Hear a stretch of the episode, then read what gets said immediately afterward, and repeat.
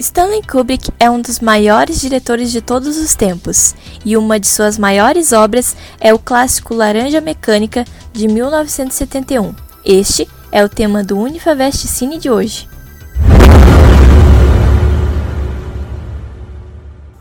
Baseado no livro de Anthony Burgess, Laranja Mecânica fala sobre o protagonista Alex, que é líder de uma pequena gangue que comete diversos atos de delito.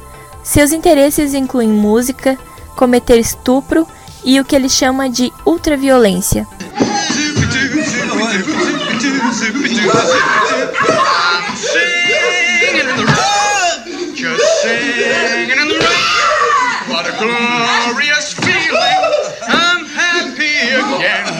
Depois de sua captura, Alex tenta a reabilitação para tentar se livrar da cadeia. E através de um programa experimental de condicionamento psicológico, onde Alex é submetido a tomar uma substância que causa náuseas, e enquanto ele assiste cenas de sexo e violência ao som de Beethoven, o remédio faz efeito. A questão é: deu certo o tratamento? A técnica Ludovico baseada no behaviorismo é muito criticada pelo autor, pois segundo Stanley Kubrick, pode ser chave para um governo totalitário usar isso para impor grandes controles sobre seus cidadãos e transformá-los em pouco mais do que robôs. Portanto, seria melhor ser uma laranja podre ou uma laranja mecânica? Ultraviolência e mortes são erradas, erradas, terrivelmente erradas.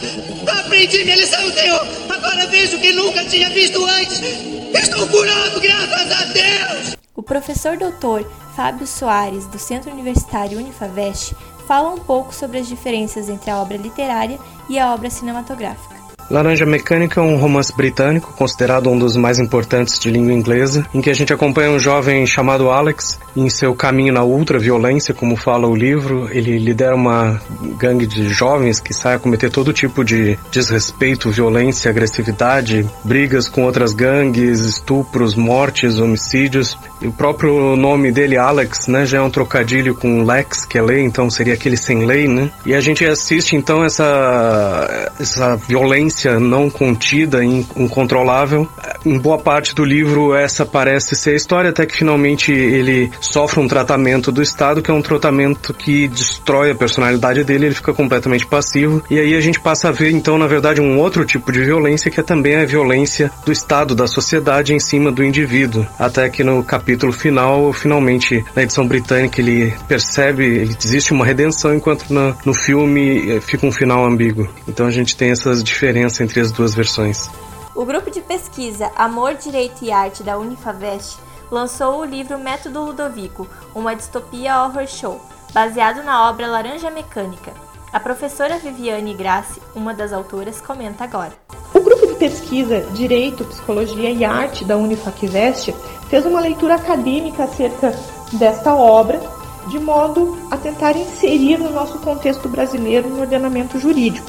Essa obra tem como título Método Ludovico, uma distopia horror show, e nessa obra é possível é, analisar por diversos olhares acadêmicos, críticos, uh, como que esse método prejudica, como isso seria, né, é uma distopia, mas como que isso seria horrível se é, colocado numa situação é, real fática no nosso contexto brasileiro.